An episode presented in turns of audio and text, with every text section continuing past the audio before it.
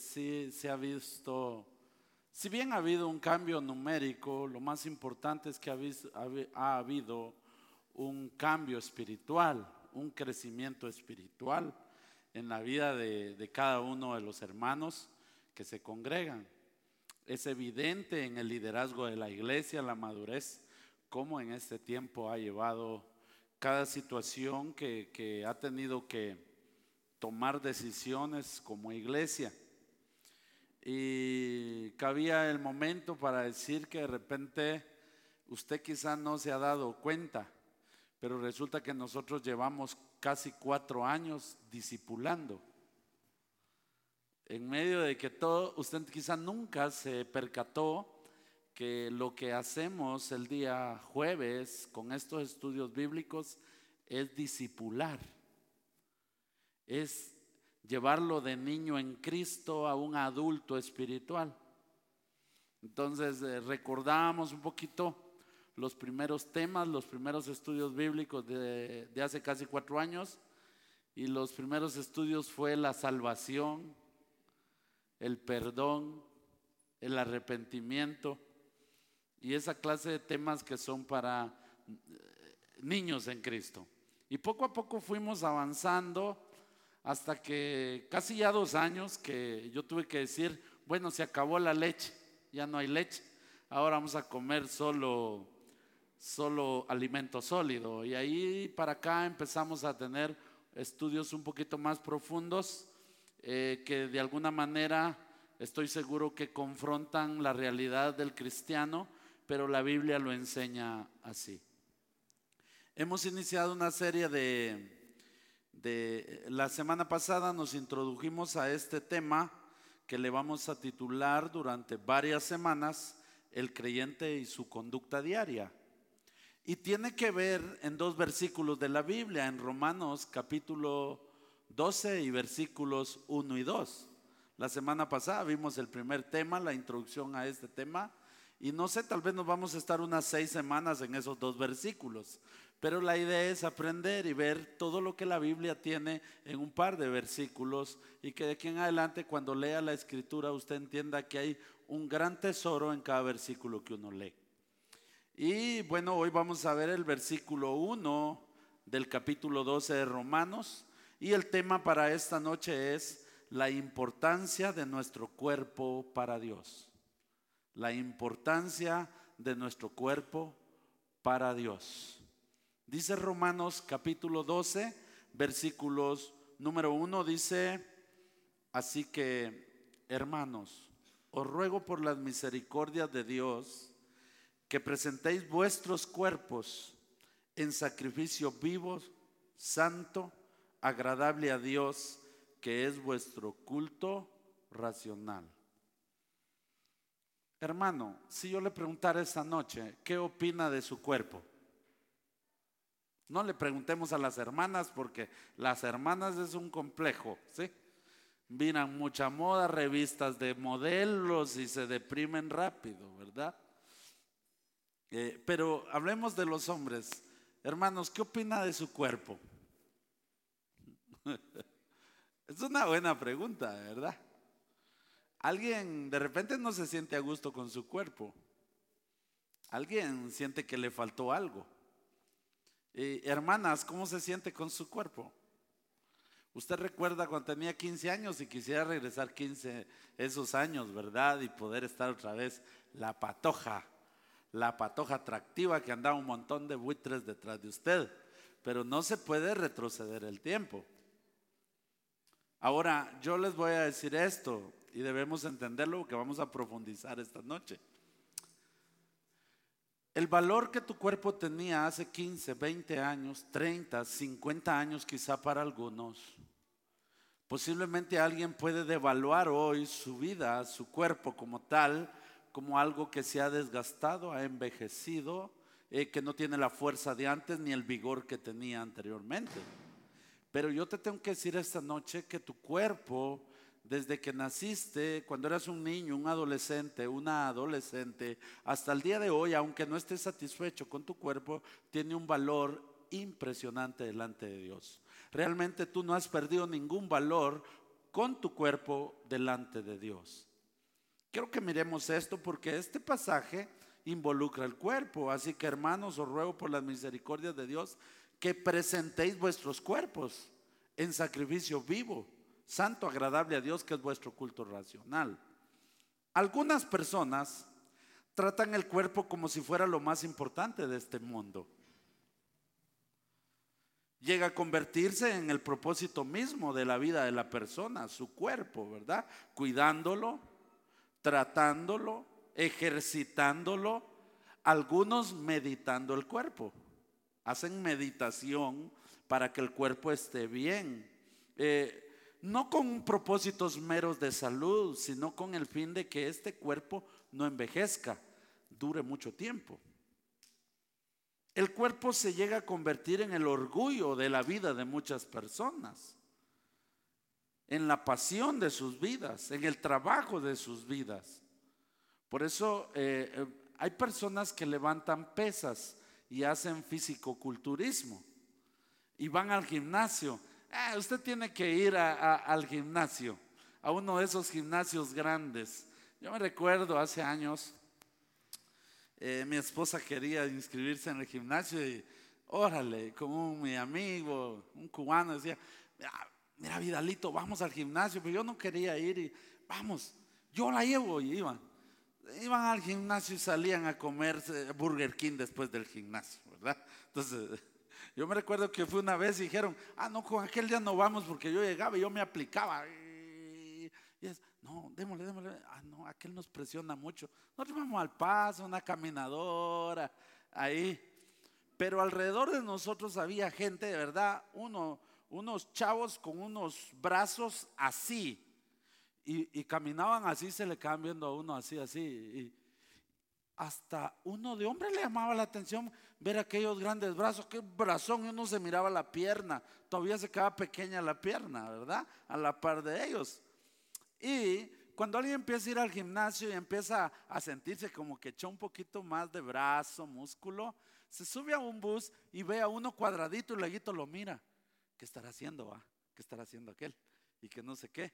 La mirada está en eso porque llega a convertirse el cuerpo en todo el trabajo de su vida, ¿verdad? sometiéndolo incluso algunos hasta cirugías plásticas y llegándose a amar tanto a sí mismos que se olvidan del propósito primordial de Dios en la vida de todo ser humano. Usted tiene que eh, ver la farándula y las estrellas de cine y, es impresionante ver una señora de casi 60 años con un cuerpo como de una de 22. Y es impresionante, pero eso, eso ellos lo lucen, eso les, les hace sentir vida, se sienten re bien. Es el trabajo de toda su vida. Llegan a amarse tanto a sí mismos que se olvidan completamente del propósito que Dios tiene para cada uno de nosotros. Otras personas tratan el cuerpo como si tuviera poca importancia también. ¿Verdad? Hay de todo. La significación suprema de la vida es el espíritu de vivir y sacar a su parecer lo mejor de la vida.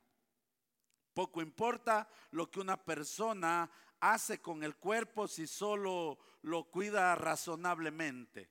¿Ya? Eh, ¿Cuántos de nosotros no nos pasa que, no, yo me siento bien? Ah, no, pero no se ve bien. Ah, pero yo me siento bien. Ahí medio, medio, ¿verdad? Le ponemos muy poca importancia también al cuerpo. Esta manera de cuidar el cuerpo está basada en lo importante que son los deleites y placeres de la vida. Y usted lo va a encontrar a la orden del día al nomás salir del templo, ¿sí? El espíritu de vivir la experiencia, la libertad de experimentar los mejores placeres que el mismo cuerpo pide, porque el cuerpo pide placeres. El cuerpo pide. ¿A quién no se le ha antojado un ratito así? Una Coca-Cola bien fría. Antojo, así. Así que hasta la saborea, la saliva se le hace agua. ¿Verdad? ¿A quién no se le ha antojado bien lleno? Acaba de comer y se le, antoja otro pedazo de pollo. ¿A quién no se le ha antojado? el cuerpo pide. Hermanos, así es el cuerpo, pide. ¿Cuánto hombre no quisiera a sus 40, 50 años una supatoja de 15 años? 18 años. Vos, pero esa parece tu hija. Ah, no importa. ¿Verdad? O sea, eh, porque el cuerpo pide. Mientras sea mi cuerpo, dicen muchos, lo cuido para que me permita hacer lo que quiera con él. Pues solo hay una vida y hay que vivirla. ¿Cuántos no nos encontramos en algún momento de nuestra vida diciendo que la vida hay que vivirla? Mire al que se mete una su borrachera, chate una, solo una vida hay, ¿verdad? Felizmente, para eso es, eso es disfrutar, es un deleite. Tomarse una botella de tequila, una botella de, de un whisky caro, es un deleite. ¿Quién dijo que era rico? Nunca fue rico. Quema, siempre quema. ¿Verdad? Lo pone todo tonto a uno. Pero es un deleite. La fornicación, ¿acaso no es un deleite? El sexo ilícito. Escaparse y pecar. Nadie me vio. No, delante de Dios pecaste. Así estaba Dios, ¿ve? Viendo a la hora que lo está haciendo porque es un deleite para el ser humano hace lo que quiere con su cuerpo. Miremos el lesbianismo, el homosexualismo. Yo hago con mi cuerpo lo que quiera, dice. Es mi cuerpo. ¿Acaso te estoy haciendo un daño? Porque es mi cuerpo. Yo lo cuido hasta donde pueda, pero es mi cuerpo. Yo puedo deleitarme, la infidelidad, las adicciones, ¿verdad?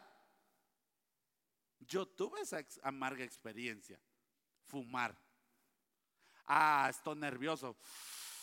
La mitad del cigarro hasta el pecho. Ah.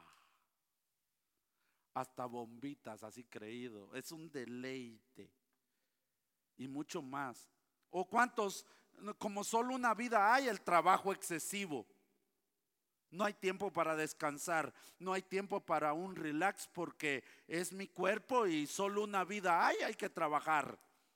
¿Cómo no? Si hay que trabajar porque solo una vida hay. ¿Quién te dijo eso?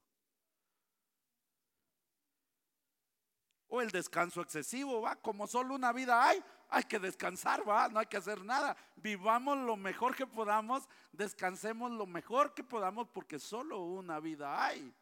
¿Sí? O una vida adrenalínica, va, como solo una vida hay me quebré, pero no importa, eh, hasta orgulloso, yo ya me quebré este pie, me quebré este, me quebré una mano, me quebré el otro, pero yo soy un héroe porque una vida hay, deleite, ¿eh? el derroche por hobbies, ¿verdad? Etcétera. Ahora, también tenemos que hablar del punto de vista divino del cuerpo humano. Esta este difiere radicalmente del punto de vista humano. Cómo Dios ve las cosas, cómo Dios ve tu cuerpo, difiere completamente. El punto de vista de Dios acerca del cuerpo es más alto y superior que lo que el ser humano puede imaginarse. Las escrituras revelan varias cosas muy importantes acerca del cuerpo humano. Vamos a ver algunas de ellas esta noche. Digo algunas porque podría, hay muchísimo. Es profundo el tema, pero esto te va a abrir el entendimiento. Lo primero, Dios creó al hombre a su imagen. Tiene que ver con tu cuerpo. Génesis 1:26.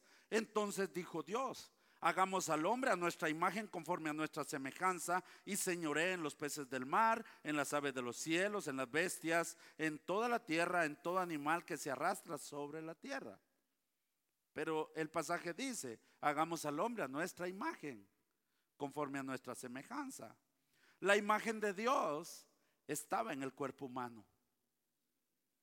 Está en tu cuerpo la imagen de Dios. La imagen es solamente una sombra de lo que es Dios. Dios no es como nosotros específicamente, pero somos la imagen, una sombra de lo que es Dios. Es como una foto eh, en una estampa. vemos la foto de la persona, pero no es la persona, es la imagen de la persona como tal. Es una imagen con semejanza de esa persona. Eso es una foto. Ve, ahí está fulano. No, no está ahí. Esa es la imagen de esa persona. Es la semejanza de lo que es esa persona. Génesis nos enseña que esa imagen fue dada por Dios al hombre. Es decir, que esa imagen de Dios era parte de, de la voluntad de Dios para el ser humano. O sea, que tú tengas la imagen de Dios, que tu cuerpo sea una estampa de lo que es Dios, es voluntad de Él. Es voluntad de Él. Y tiene que ver con el cuerpo. Por lo tanto, el cuerpo es importante para Dios porque es parte del ser humano. Es parte de la personalidad de nosotros. El cuerpo del hombre es de suprema importancia para Dios, porque Dios dio al cuerpo la estampa de su propia, propia imagen. Cada uno de nosotros, escuchen esto, no es poca cosa. Cada uno de nosotros, lo que debería de ver cuando alguien nos ve a nosotros así, dice, oh, ahí va Dios. No, pero Él no es Dios, se parece a Dios. ¿Eh? ¿Te das cuenta el valor que el cuerpo tiene? Y esto lo estableció Dios, no lo, no lo estoy inventando yo, Dios lo estableció. Cuando venimos a los servicios, venimos a un culto, a un servicio, a adorar a Dios, debemos de entender quiénes somos sentados ahí. Yo voy a ir para que no digan, para que no hablen los hermanos, estás equivocado, tienes que venir porque esta es voluntad de Dios. Número dos, oiga esto, Dios envió a su Hijo al mundo en un cuerpo humano. Pudo haberlo enviado como un ángel. Total, en aquel tiempo los ángeles se aparecían y le hablaban y se aparecían a las personas y daban un mensaje. Cristo pudo haber venido como en forma de ángel a entregar un mensaje. Juan capítulo 1 versículo 14 lo dice de esta manera. Y aquel verbo fue hecho carne y habitó entre nosotros. Y vimos su gloria, gloria como del unigénito del Padre, lleno de gracia y de verdad, pero en un cuerpo humano. Dios es santo. Dios es santo. Y Él fue enviado en un cuerpo humano.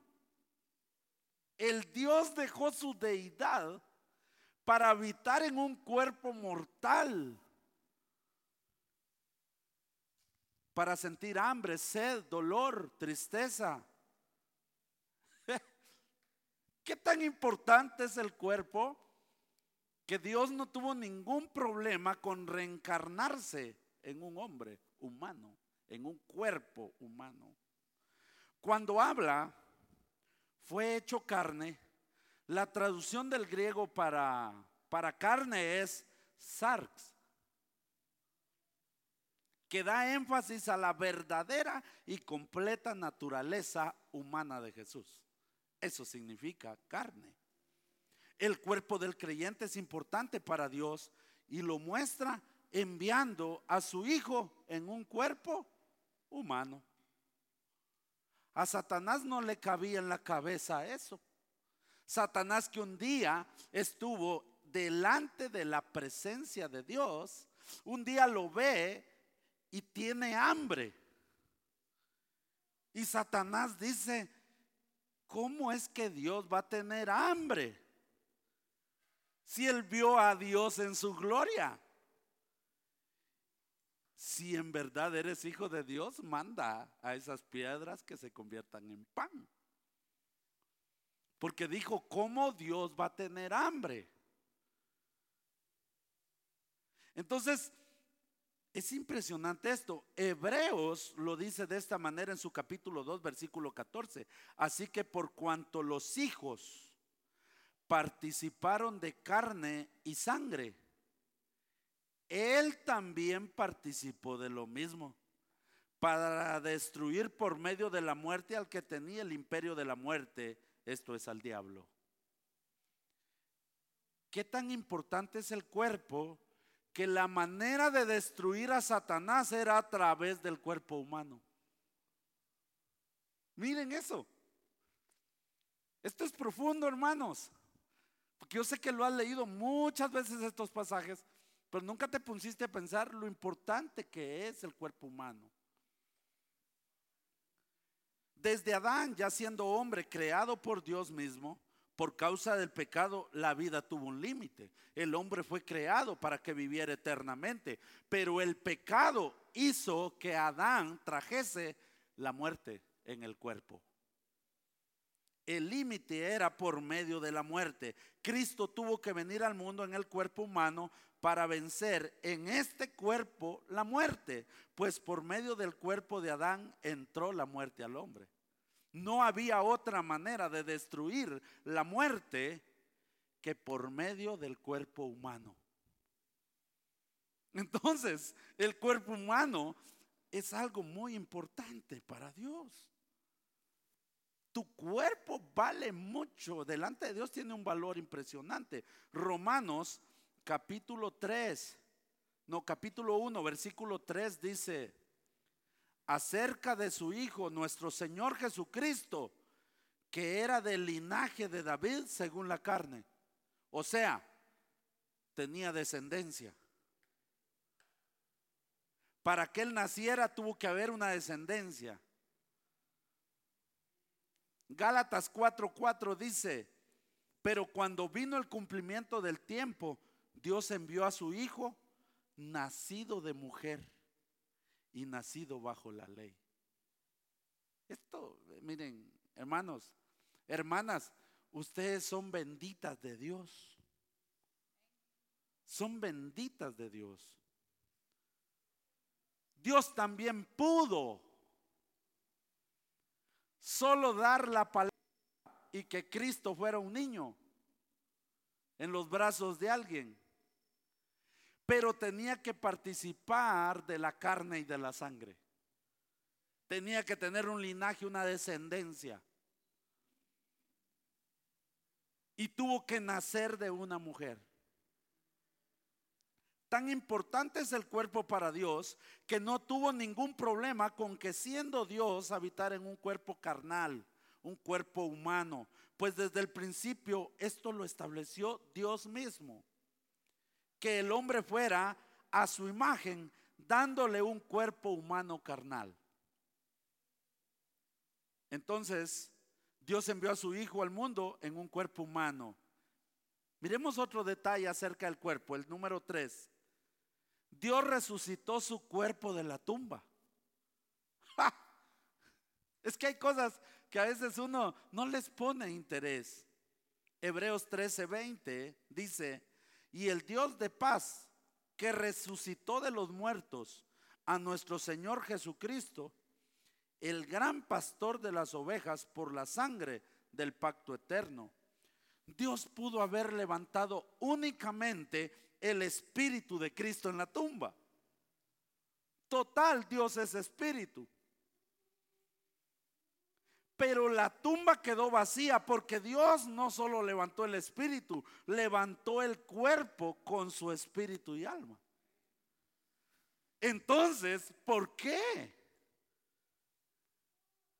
Porque el cuerpo tiene importancia. Lo vamos a ver más adelante. Porque para Dios el cuerpo es importante, pues tendrá una participación importante en su propósito milenario y eterno.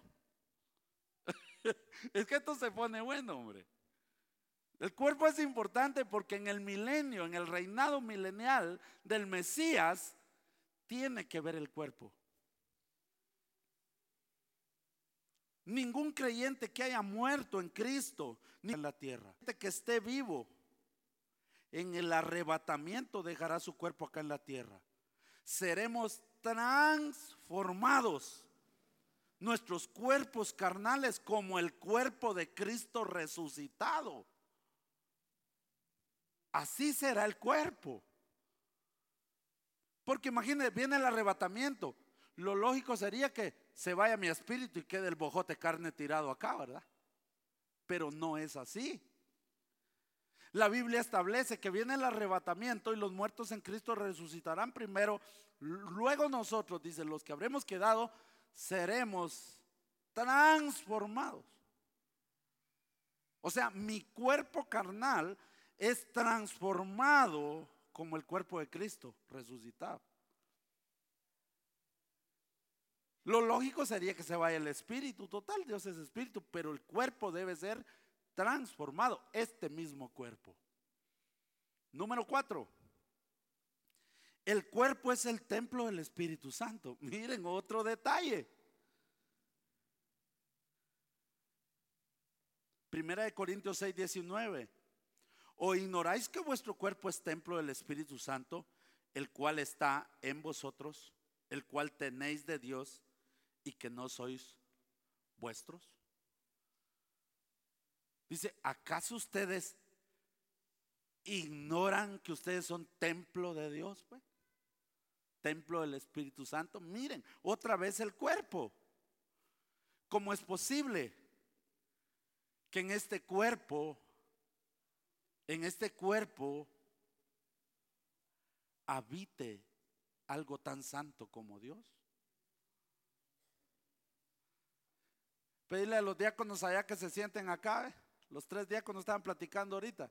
Por favor, siéntense acá adelante, muchachos.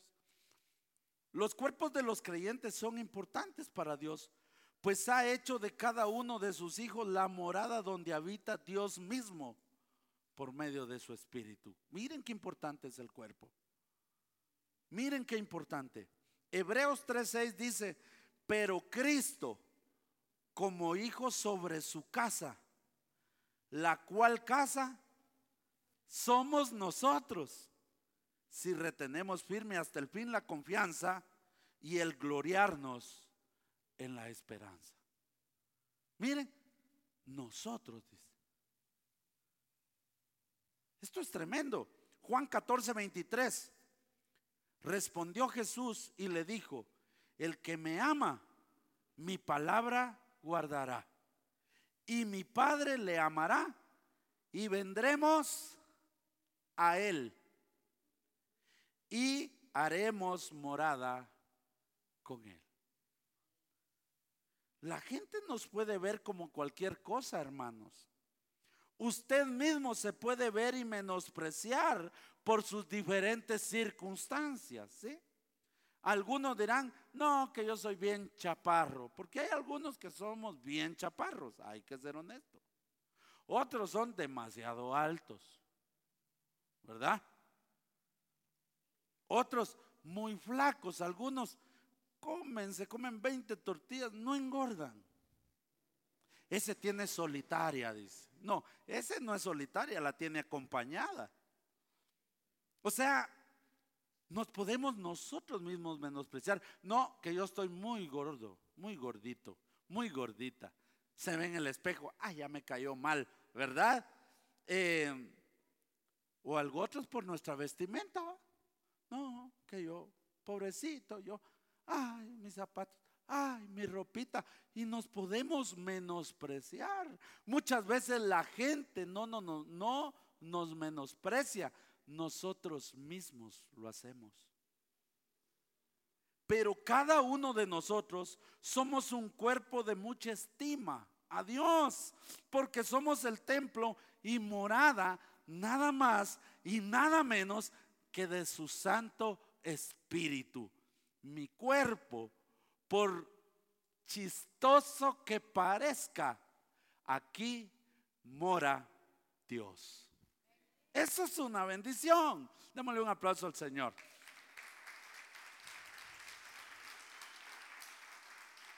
Número 5.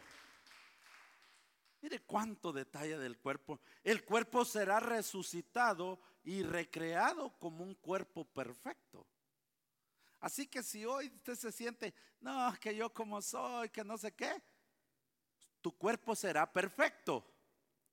Primera Tesalonicenses capítulo 4, versículos del 14 al 17, pasaje bien conocido. Porque si creemos que Jesús murió y resucitó, así también traerá Dios con Jesús a, los que durmieron con él. Por lo cual os decimos esto en palabra del Señor, que nosotros que vivimos, que habremos quedado hasta la venida del Señor, no precederemos a los que durmieron, porque el Señor mismo, con voz de mando, con voz de arcángel, con trompeta de Dios, descenderá del cielo. Y los muertos en Cristo resucitarán primero. Luego nosotros los que vivimos, los que hayamos quedado, seremos arrebatados juntamente con ellos en las nubes para recibir al Señor en el aire y así estaremos siempre con Él. El Señor dice que va a levantar a los muertos en Cristo, pero como se levantó Cristo. Es exactamente cuando Cristo venga lo que sucedió allá en la tumba donde estuvo el cuerpo de Jesús. Es exactamente eso lo que va a suceder. Esos, la osamenta misma, en ese instante tomará una forma humana otra vez y será transformado nuevamente. Eso es, eso es un misterio. Pero eso es maravilloso pensar en aquello.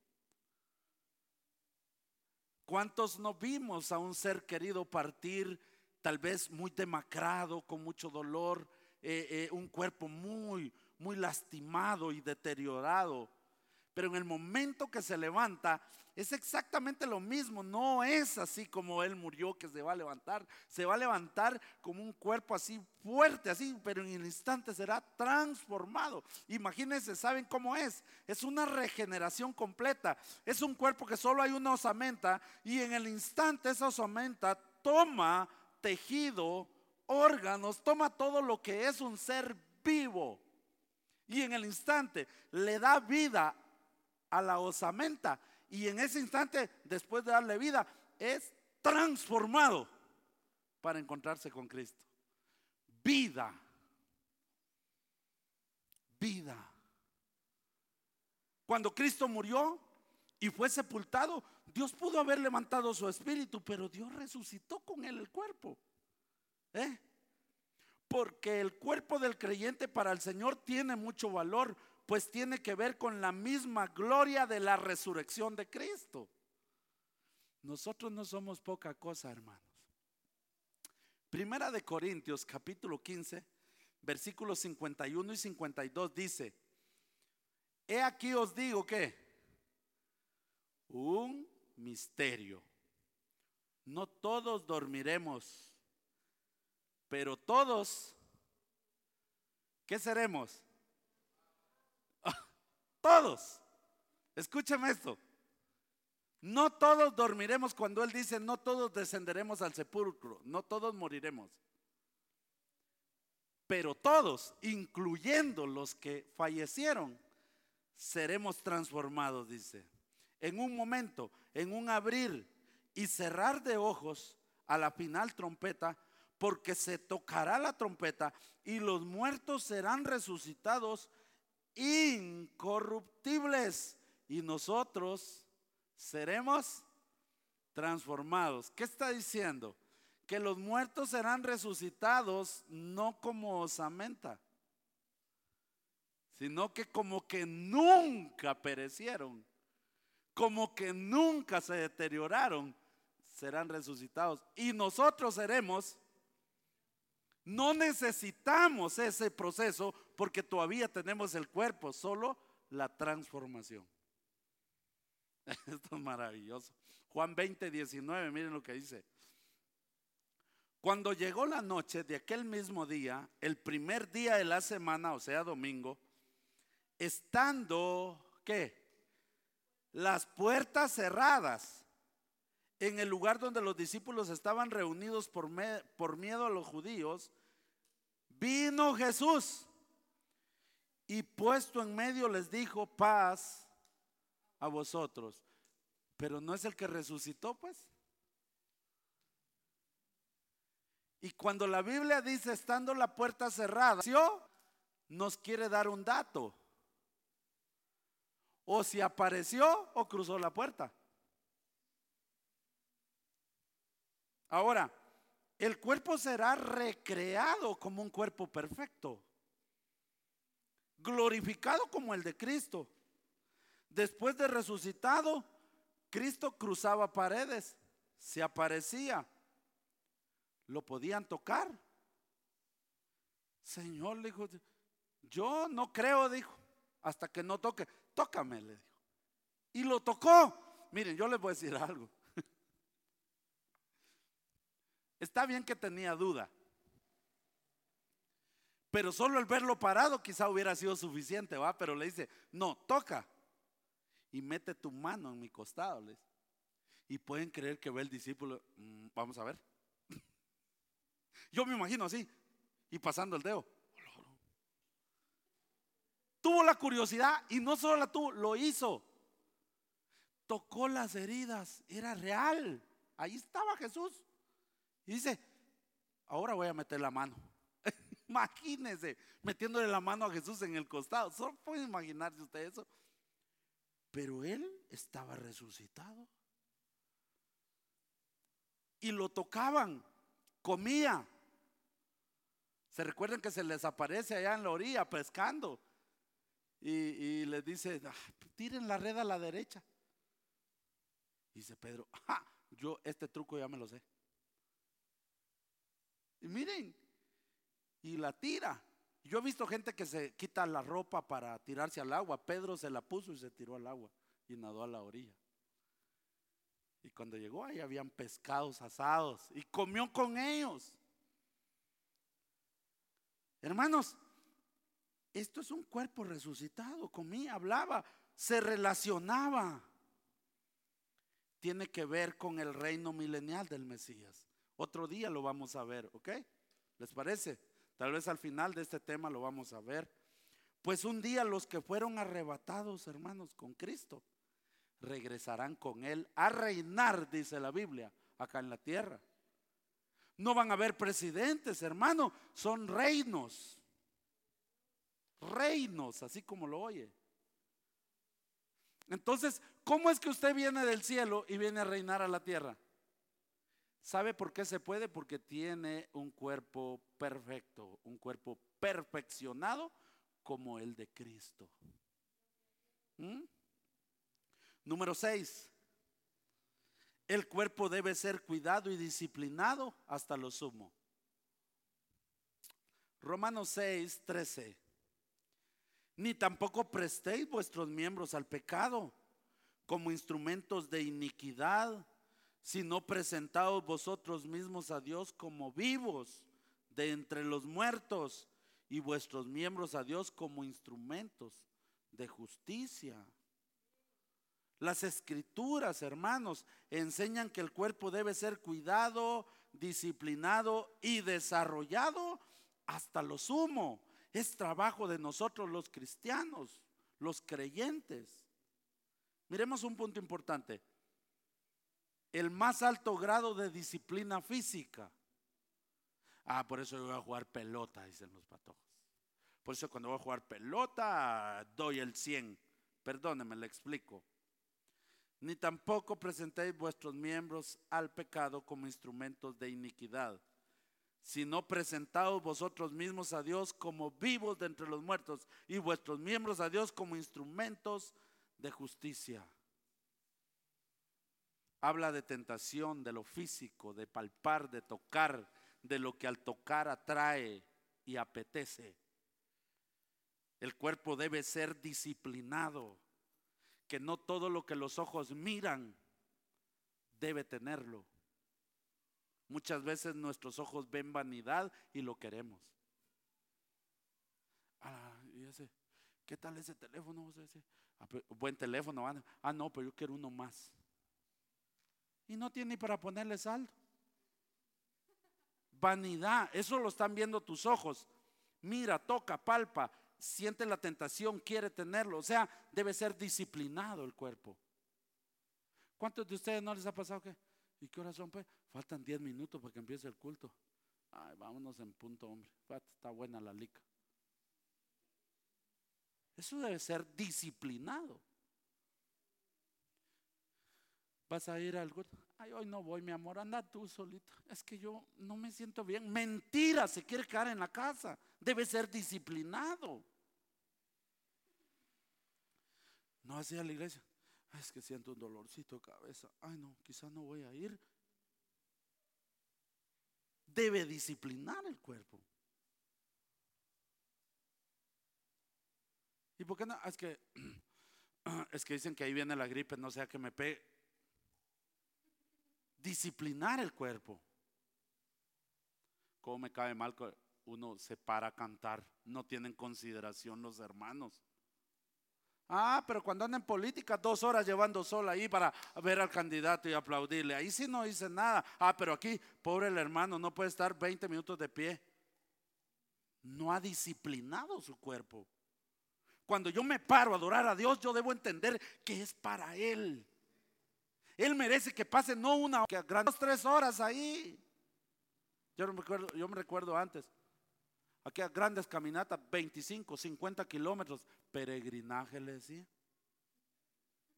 Sin dinero, con pura agua, dos pumpas de agua en la espalda. Ah, pero ahí sí no. Ahora aquí, no, que inconsiderable, es que no. Qué bárbaro, muchos predican, ni lee su Biblia en la casa debe disciplinar al extremo. y eso es trabajo nuestro. Es trabajo nuestro.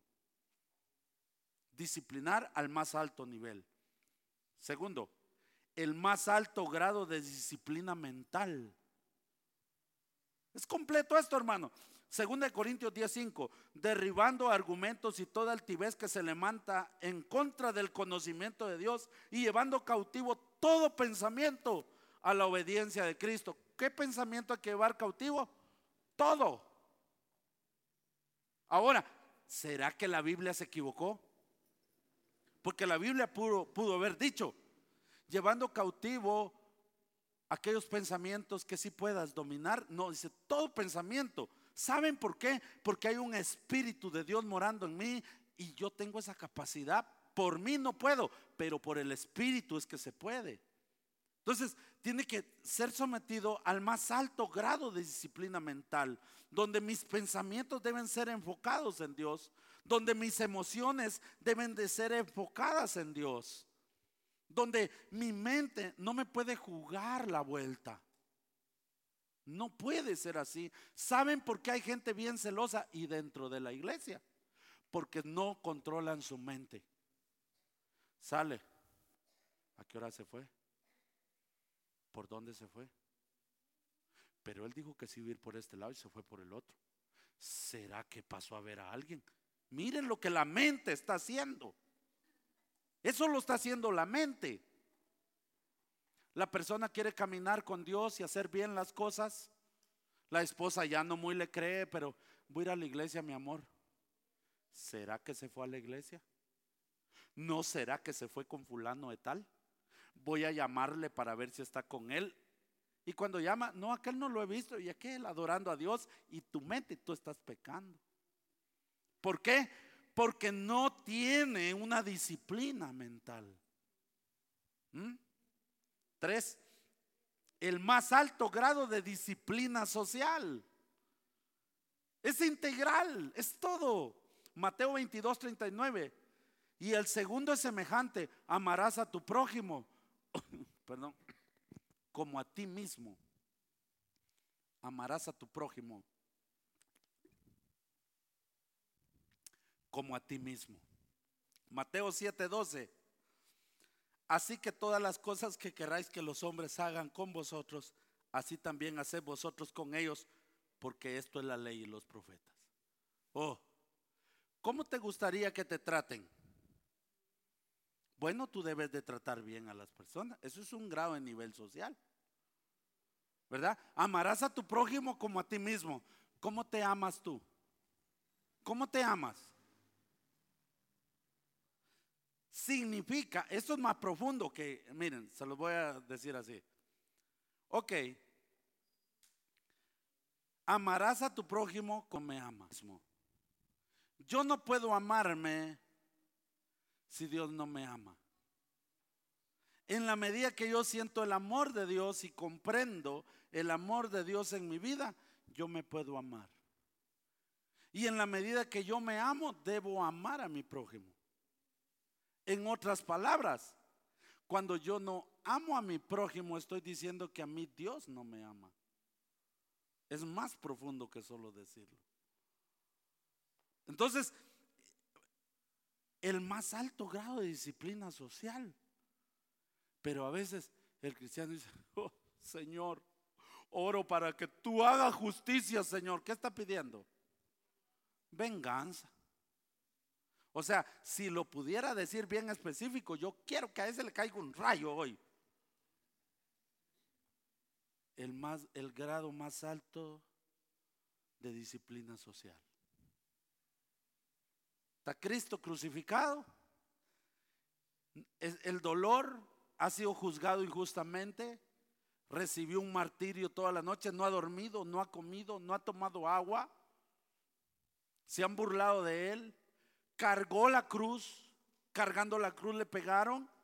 Lo clavaron en la cruz. Y cuando está clavado, todavía le dicen: Si en verdad eres hijo de Dios, bájate de esa cruz. Y el Señor dice: Perdónalos, porque no saben lo que hacen. Ese es el, grado de disciplina social más alto que nosotros podemos tener de ejemplo. Y el Señor nos invita a eso. Este cuerpo debe ser disciplinado. Y el último punto, el cuerpo debe vivir la vida y disfrutarla en forma plena. Gálatas 5, 22, 23. Mas el fruto del Espíritu es amor. ¿Cuántos? No hay otra manera de disfrutar plena la vida que vivir en amor. Gozo, paz, paciencia, benignidad, bondad, fe, mansedumbre, templanza. Contra tales cosas no hay ley. Imagínese una vida de paz. Ah, pero la paz esta no tiene que ver con la ausencia de problemas. Eso es vivir la vida plena. Yo tengo problemas, pero la paz no me falta. Yo tengo problemas, dificultades, pero yo estoy feliz, gozoso. Eso es vivir la vida plena. ¿Sí? Es tener la paciencia. ¿Saben que la paciencia es la que le quita la vida a uno? ¿Cuántos no se enojan porque no hay paciencia? Pero lo dicen, ay, es que, ay. A siente uno que se le va a torcer la boca. Ok, ustedes van a ser causantes de mi muerte. Porque no tiene paciencia. Si quiere vivir la vida plena es vivir con paciencia. ¿Ah? Paz, con bondad, mansedumbre, templanza. Algunos en otra versión dice dominio propio. Templanza es, o el dominio propio, tiene que ver como el punto exacto, el equilibrio exacto. Como cuando le, le ponen azúcar a su café y su esposa ya sabe cuánto azúcar es. Y usted lo prueba y Ah, excelente. El punto exacto. Eh, ¿Cuánto no le ha pasado que dice, ah, está rico, pero como que se le pasó de salva? Pero cuando es el punto exacto. No hace mucho probé un pastel de tres leches, le dije, este pastel, este es el pastel de tres leches. ¿Por qué? No está dulce, dulce. Es rico el dulce de este pastel. El punto exacto, templanza. Es la decisión exacta en el momento exacto por la razón correcta, eso es vivir una vida plena. ¿Por qué sufrimos? Por las malas decisiones que tomamos. Y después, ay Dios mío, ay Dios mío, ¿quién lo mandó? Solito. Entonces, eso es vivir la vida plena. No existe una vida más plena que vivir lleno de todos los frutos de Dios, porque estos traerán paz de Dios en todos los ámbitos de nuestra vida, no importa las complicaciones. En resumen, termino. Las escrituras enseñan que el cuerpo humano es de importancia suprema para Dios.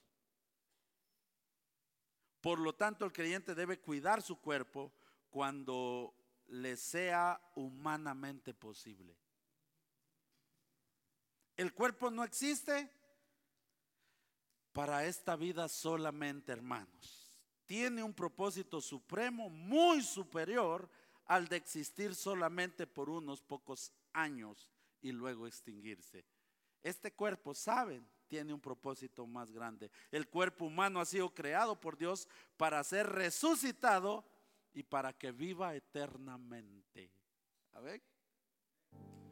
A mí me alegra mucho, me gustó mucho. Les voy a contar. Salen dos temas. El otro tema tiene que ver con este porque es muy extenso. Entonces el otro tema vamos a entrar en detalles, pero hoy pues solo esto les voy a dar, ¿verdad? Y espero que esta, esta palabra bendiga sus vidas. ¿Ah? Yo quiero que salga motivado y que ya no salga así, no, pobrecito yo, que yo ya estoy viejo, ya voy a colgar los tenis. Algunos están bien jóvenes, pero se sienten tan mal que dicen, ya me voy a ir con Dios. Quisiera irse, hay mucho que hacer, hermano. Este cuerpo vale mucho para Dios. Este te lo dio Dios. Por eso os digo, es muy profundo, porque tú me creaste en el vientre de mi madre. Él hizo. Dice, tú tomaste los detalles de mi cuerpo desde que me formó en el vientre de mi madre. ¿Por qué? Porque uno no se ha puesto a pensar, ¿por qué unos son más altos y otros más bajitos? Es que es la raza, dice. Pero si mi papá es de este tamaño y yo le superé a él, ¿por qué? ¿No cree que hay un propósito? Entonces, Dios no se equivocó, ¿ok? Algunos ven así al, marido y dicen, ay, ¿será que este mocoso me merecía yo? Dios no se equivocó. Dios no se equivocó. ¿Ah? Entonces, yo quiero orar para terminar.